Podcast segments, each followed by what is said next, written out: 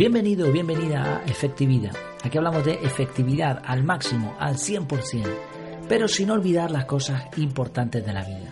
Y una de esas cosas importantes es meditar, pensar. Sobre todo antes de tomar decisiones hay que pensar, también hay que probar las cosas, ¿no? No simplemente por decir, pues a mí me parece, hay que hacer pruebas, ¿no? Si queremos ser efectivos.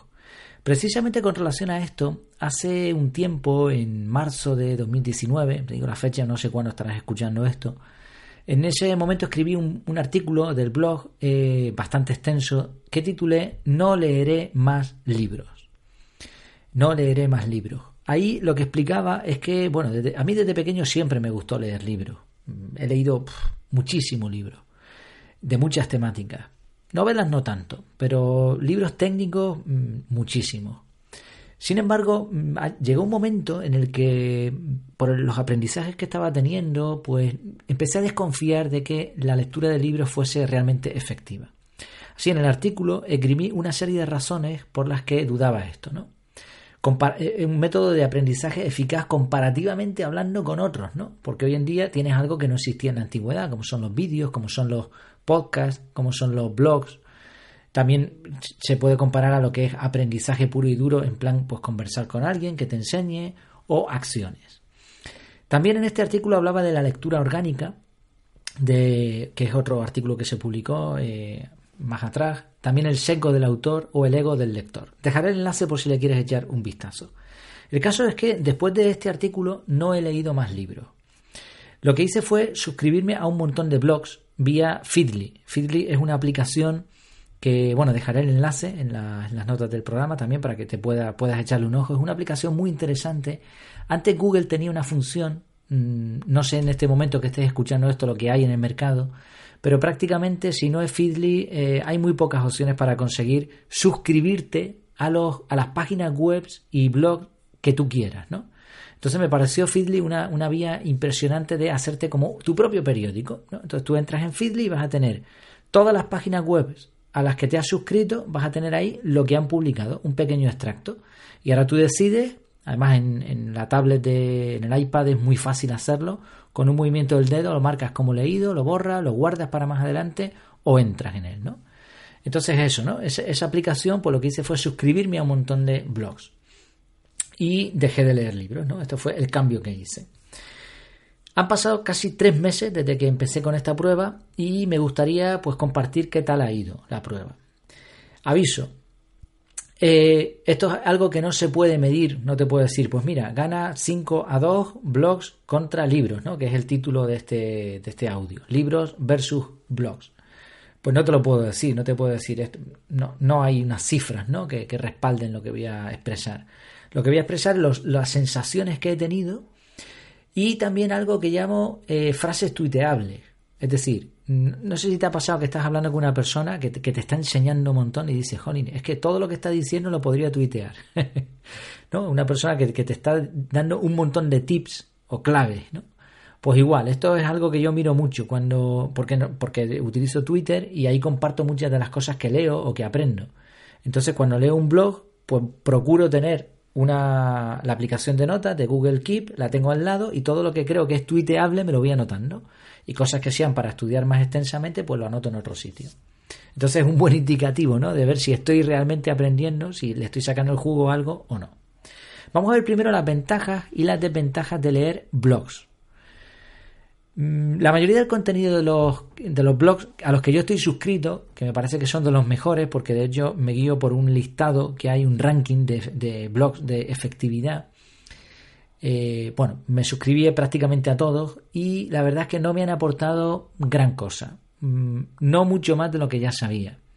Se repiten las temáticas y los contenidos. Sí hay alguno en particular que disfruto mucho leyendo, pero es la minoría anotaciones, frases para tuitear de estas que hablábamos, cosas que me llevo, cosas que recuerdo, poco, la verdad es que poco. Ventaja, los blogs son, los artículos de una página web son muy fáciles de leer, la sensación de utilizar Feedly y marcar como leído está muy bien, ¿no? Porque entras ahí a lo mejor por la noche un rato y dices, pues tengo 16 artículos, este no lo quiero, este no lo quiero, este me meto, este afuera, este lo dejo para más adelante. Bueno, es una especie de inbox cero, ¿no? Lo que se, logra al final y eso, conseguir ese objetivo, pues a veces me he sentido obligado. Y hay que leer por placer mm, con un objetivo, ¿no? Si no, tampoco sirve. Después el tema de la continuidad, salvo algunos blogs muy específicos que se dedican a una temática muy muy concreta, no han dado continuidad. Mm, escriben cuando quieren de lo que quieren. No lo mismo que un libro, que trata del mismo tema todo el tiempo que estés leyendo. O sea, tú estás hablando, un libro, por ejemplo, estoy he empezado a leer ahora un, método de eh, oratoria, método habla. Pues tú empiezas y eso continúa, tú lo puedes dejar donde quieras, da igual. Un artículo de un blog no, un artículo no lo puedes dejar a medias, ¿no? Lo, terminas de leer y ahora el próximo artículo, pues vete a saber de lo que va a hablar. Si es verdad, y esto es un, punto a favor de los blogs, he disfrutado mucho comentando e interactuando con algunos de ellos. Yo intento siempre aportar, también, ¿por qué no? Dejo algún enlace de algún artículo que yo crea que pueda ser interesante, pero a algunos esto no les parece bien. Eh, están totalmente equivocados, porque la clave para, para posicionamiento web, para todo, es que todo el mundo puede interactuar contigo. De hecho, esta es una de, las, de los puntos mm, más importantes de un blog, ¿no? la interactuación. Pero algunos no publican los comentarios que he puesto o bien lo hacen muy difícil porque ponen un montón de filtros, porque no sé qué. Yo personalmente pienso que eso debería estar abierto, completamente abierto, incluso aunque te critiquen. Estas son las ventajas y desventajas de los blogs. ¿Qué decir del libro? Pues el libro, de hecho comencé a leer ayer, me puse con un libro, que, que es ese que tenía aparcado, que lo paré. Si el libro es bueno, en cinco minutos de lectura ya he anotado un montón de cosas, un montón de estas frases tuiteables ¿no? que decíamos antes. Por otro lado, al leer de forma orgánica, no lineal, de forma orgánica, mm, si te gusta lo que estás leyendo, lees lo que quieres, o bien pasas más adelante, y si no te gusta lo dejas y listo. Esto es más complicado de hacer con un blog. Tienes que desuscribirte, porque si no te van a llegar correos constantemente. Y a mí eso pues me da pereza, porque además un libro lo dejas de leer, un blog tienes que desuscribirte. Inacción contra acción. Quizá también me fastidia de suscribirme porque yo también tengo suscriptores del blog y no me gusta cuando dejan de leerme, ¿no? Pero bueno, al fin y al cabo es así. Otra desventaja de los libros es que no puedes interactuar con el autor. Antes lo decíamos, ¿no? El autor de un blog deja los comentarios, tú escribes, hay quien responde y por lo tanto pues ya se inicia una especie de conversación. Él te conoce a ti, tú le conoces a él. Pero con un libro no.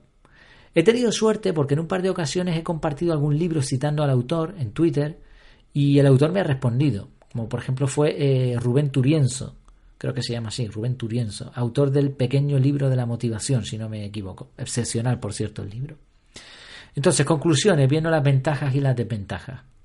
La sensación que yo he tenido es que leer libros sí es un buen método de aprendizaje, contrario a lo que puedan decir los expertos o las aparentes pruebas.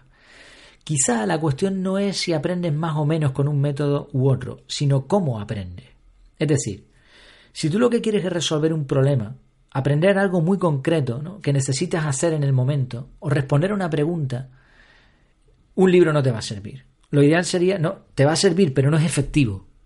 No, no es lo mejor. Porque vas a tardar un montón para conseguir resolver un problema. Entonces aquí lo ideal sería hacer una búsqueda en Internet. Hablamos de esto en el efecto Google. Ahora bien, como método de especialización para aprender de una temática, para sacar muchas cosas de un mismo tema, mejor un libro. Además te aporta esa sensación que yo he notado que solo te la dan los libros, ni siquiera los blogs. El blog se queda a medias entre los dos métodos, ¿no? Buscar una información en Google o leerte un libro. Creo que cada cosa se debe utilizar para según qué es lo que necesites. Según estas conclusiones, ¿qué decisión he tomado? Pues voy a reducir drásticamente la lista de blogs que sigo. No tengo la cuenta, pero son más de 70. Eh, no los leo todos, pero evidentemente me van llegando las notificaciones de todos. Entonces voy a reducirla a los que realmente me parecen eh, buenos, muy buenos. Seguiré leyendo libros y a la misma vez seguiré leyendo blogs. Y utilizaré mucho más las búsquedas en Internet. Variaré entre libros y blogs ya veré cómo lo hago, haré pruebas también para esto, quizá entre semana libros, fin de semana artículos de, de páginas web, ya lo iré viendo. La cuestión es, como siempre, ¿no? La efectividad se trata de tomar decisiones correctas, de hacer las cosas correctas, de hacer pruebas, de tomar datos, ¿no? De no decir, no, a mí esto me parece que, sino probarlo por ti mismo. Pruébalo. Igual tú tienes unas sensaciones distintas a las mías. Por cierto, compártelo en los comentarios o coméntamelo en el formulario de contacto. Para terminar, una frase que resume muy bien de qué estamos hablando. Bertrand Russell, este sí fue un autor muy conocido, he leído algo de él, por cierto, también, y es, es exquisito. Él dijo, lo más difícil de aprender en la vida es qué puente hay que cruzar y qué puente hay que quemar. Pues espero que te haya gustado este artículo. Mientras nos vemos, pues ahí tienes mi casa como siempre, efectividad.es. Y mientras tanto, hasta la próxima. Que lo pases muy bien.